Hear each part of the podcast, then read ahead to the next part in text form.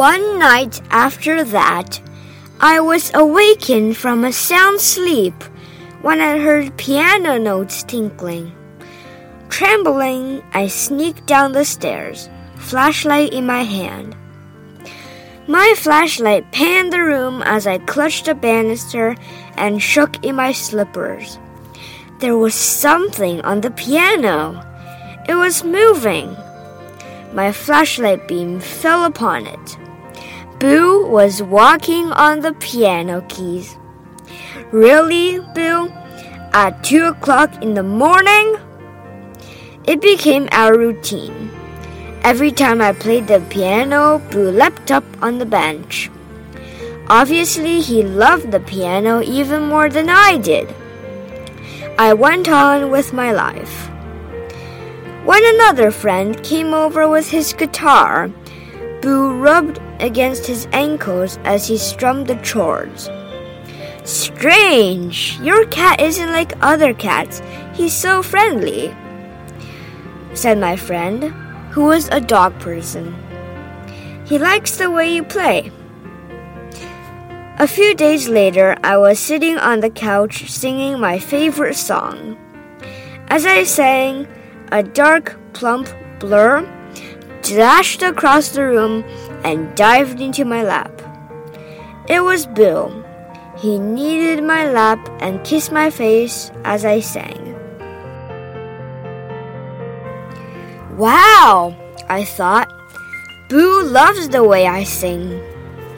And then I had a horrible thought.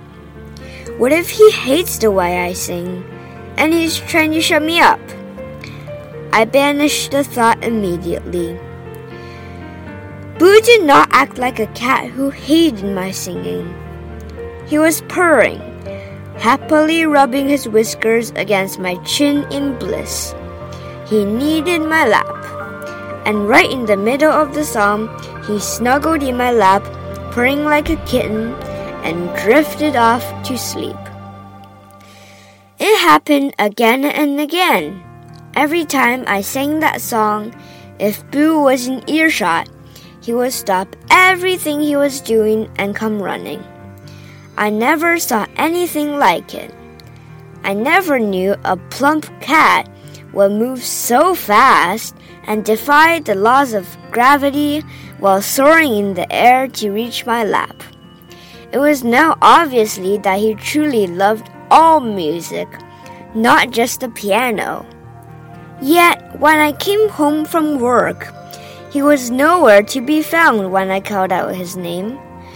Boo, where are you? My voice echoed through the house. This is ridiculous, I thought. He only comes running when he hears the sound of a can opening, or when he hears music. I decided to put him to the test. I launched into his favorite song. There was a loud clatter from upstairs and then thumping as his heavy body dashed down the stairs. He skidded into the room in front of me. Meow? he said. I was delighted. I kept singing. He purred some more.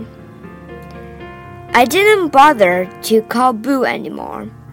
If I wanted Boo to come to me, I just launch into his favorite song and he will move heaven and earth to find me.